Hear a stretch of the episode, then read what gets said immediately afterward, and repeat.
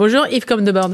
Bonjour. Vous êtes cuisinier, une figure emblématique de la bistronomie, auteur également d'une douzaine d'ouvrages de cuisine. Vos passions euh, sont donc la cuisine et l'ovalie. Oui, oui, tout à qui vous accompagne depuis presque vos premiers pas dans le Béarn. Le public vous a découvert notamment euh, lors de votre participation en tant que jury hein, de l'émission Masterchef sur TF1. C'était en 2010, ça a duré 4 ans. Avec Olivier Margot, rédacteur en chef euh, de l'équipe pendant 25 ans, vous venez de publier Ovalix, une histoire gourmande du rugby chez Albin Michel, une déclaration d'amour à ce sport qui vous unit et vous fait vibrer depuis quasiment toujours. Yves comme de Bord, en quoi ce sport est-il si différent, si convivial? Alors, ce sport est un sport, euh, je pense, de, fraternité. Moi, j'ai commencé ce sport à l'âge de 7 ans à l'école de rugby euh, de la section paloise et il y avait l'affiche dans le vestiaire, le rugby. Voilà, c'est l'école de la vie. Et je pense que c'est vraiment réel parce que ça permet à des gens de morphologie quand on est jeune différentes. je prends toujours l'exemple. Moi, j'étais tout petit, chétif, j'avais des copains qui étaient des petits gros. On nous montre facilement du doigt dans la cour de récréation. Et quand on est sur un terrain de rugby, ben, on prend toute l'importance par rapport au collectif. Donc, c'est une forme d'intégration humaine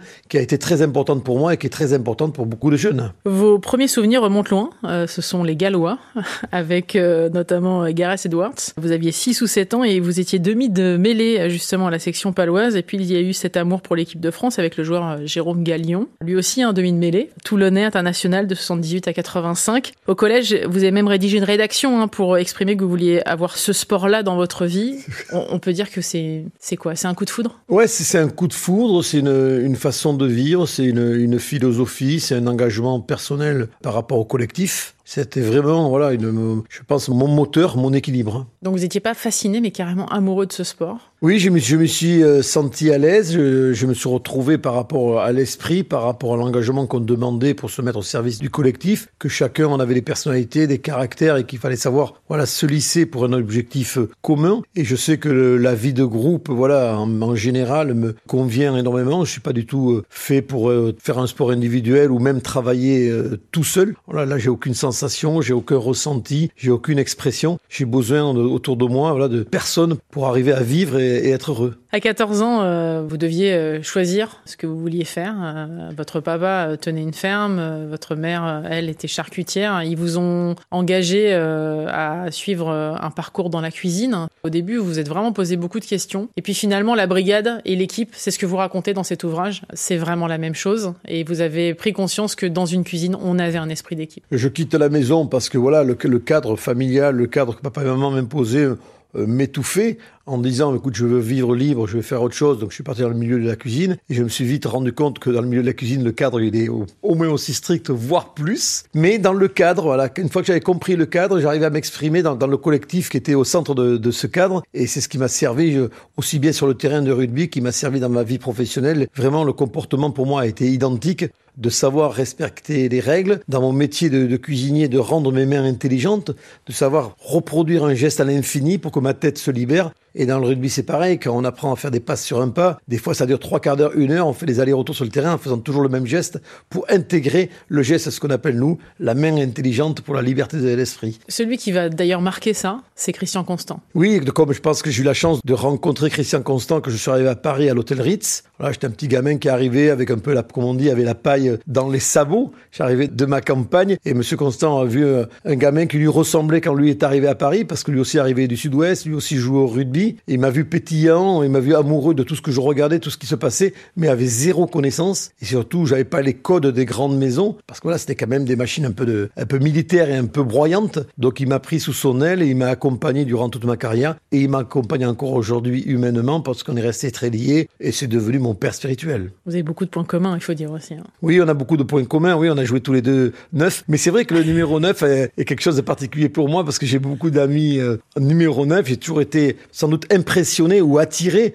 J'ai beaucoup d'intimité aussi avec Pierre Berbizier qui a été un grand joueur, qui a été entraîneur de France, sélectionneur. C'est vrai que j'ai une attirance pour le 9, mais le 9 est malin, le 9 est pertinent, voire même un peu impertinent. Là, je pense que c'est des personnes qui prennent des décisions, qui ont euh, une force de caractère pour imposer un style autant en cuisine que sur le terrain de rugby. On a le sentiment justement que le rugby, comme la cuisine, permet ça. D'abord, il y a des règles, il y a une rigueur à respecter. Et ensuite, euh, on sent que le but du jeu, c'est de faire en sorte que la personnalité de la personne qui se trouve soit dans la cuisine, soit sur le terrain, puisse euh, justement euh, éclater au grand jour. Et oui, c'est toute la performance de la formation, que ce soit la formation de cuisinier ou la formation de rugbyman, c'est qu'il faut répéter des gammes, il faut se mettre au service d'un collectif, il faut bien apprendre, comme, on dit, nos fondations, quand on a les fondations qui sont très solides et qu'on a pris, compris une organisation, qu'on a la sensibilité du produit ou la sensibilité du ballon, il, y a des, il y certains moments, mais il faut savoir s'exprimer individuellement pour le bien du collectif, il faut faire le geste de plus voilà, l'assaisonnement de plus, la découpe supplémentaire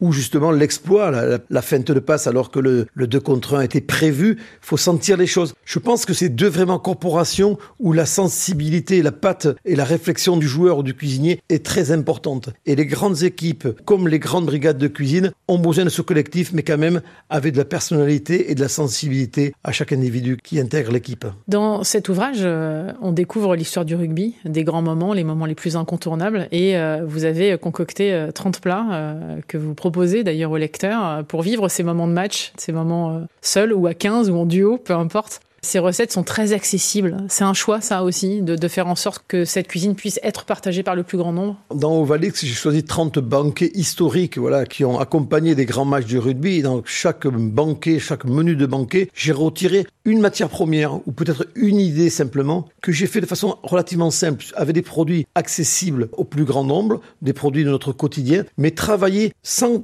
être obligé de passer une heure, deux heures, trois heures en cuisine, en me disant si j'ai des copains qui viennent à la maison voir le match. Qu'est-ce que je préfère comme recette? Une recette qui est engagée, une recette qui a du peps, une recette qui a du caractère, voilà, qu'elle soit facile à réaliser, mais surtout qu'elle ne laisse pas indifférente, qu'elle pique, qu'elle interpelle. Donc vous mélangez les écrevisses avec euh, des framboises, vous faites de la soupe de fraises avec du piment. Des piments, euh, piment végétal. Euh, il y a deux types d'omelettes, il y a l'omelette norvégienne et l'omelette Archiduc. Archiduc. Tout ça pour dire que la cuisine, c'est la troisième mi-temps, vous le précisez. C'est vrai que c'est un moment très fort. Tous les grands matchs, tous les grands moments on finit autour d'une table. Ouais. ouais. parce que le rugby, il y a, les premières mi-temps où c'est l'engagement, le, combat, et la troisième mi-temps, c'est la fraternité. Quoi qu'il arrive, qu'on ait gagné ou perdu, qu'on soit très déçu, parce que là, c'est vrai qu'on sort des fois du terrain, on est vraiment très déçu de la défaite, mais il y a cette fraternité là qui nous rapproche de l'adversaire. Parce que quoi qu'on dise, on est fier d'avoir livré notre match, d'avoir offert notre cœur, notre corps à l'équipe et que les adversaires aient fait de même. Et cet échange physique qu'on peut avoir sur le terrain, on se le repartage après en troisième mi-temps par le regard, voilà, par le partage voilà, de deux mets, par une dégustation de produits régionaux. C'est très ancré dans l'esprit du rugby et c'est très important parce que je suis persuadé que ça fait ce sport et ça permet à ce sport d'avoir ce respect de vivre en famille.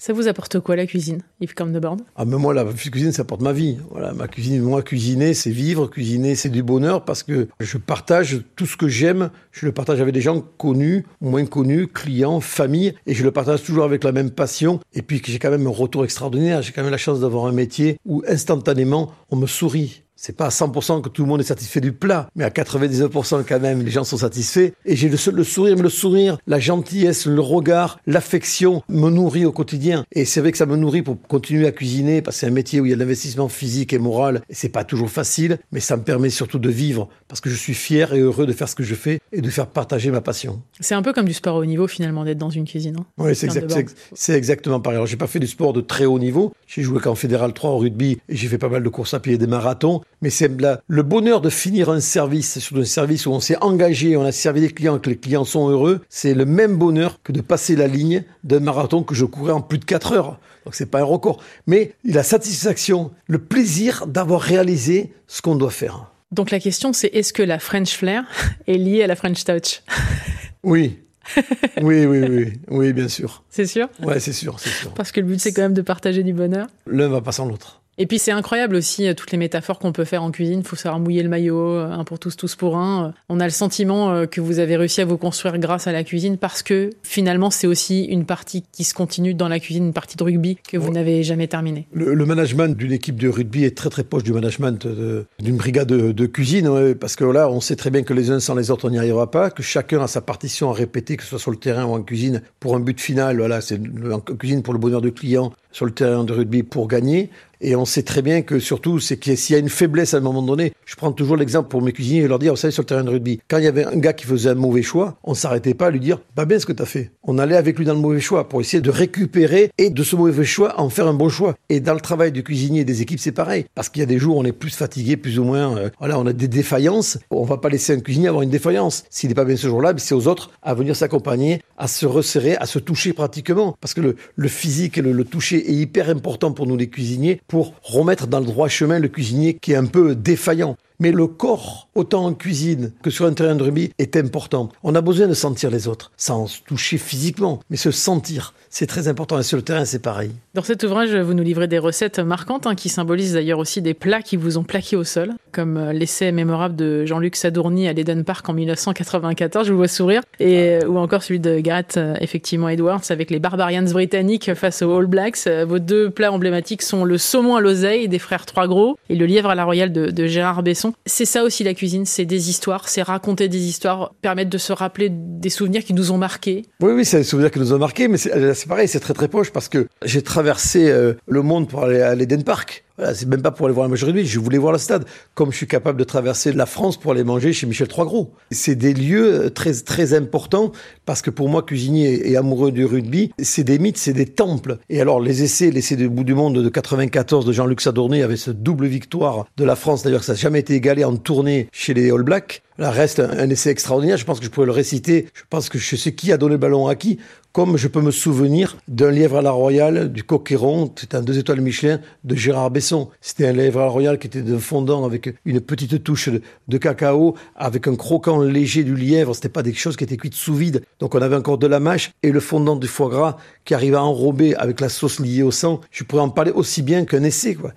Je pense que c'est important, là, le souvenir gustatif, comme de parler de l'omelette de mon père. L'omelette au piment de mon papa, ça reste un monument. Je l'ai en bouche et je l'aurai en bouche toute ma vie. Pour terminer, un proverbe africain dit ensemble, euh, seul on va plus vite, mais ensemble on va plus loin. Est-ce que c'est l'adage qui symbolise le plus votre parcours et votre cuisine? Oui, ça symbolise exactement les deux. Le métier de la cuisine, le métier de rugbyman, quoi. C'est que tout seul, on peut être très très bon, mais mieux vaut être bien accompagné parce qu'on va très très loin. Ouais, Merci ça, beaucoup, Yves Carme de Borde, d'être passé bon. dans le monde d'Elodie sur France Info. Cet ouvrage s'appelle Ovalix. C'est une histoire gourmande de rugby. C'est sorti chez Ben Michel. Merci. Merci, merci à vous.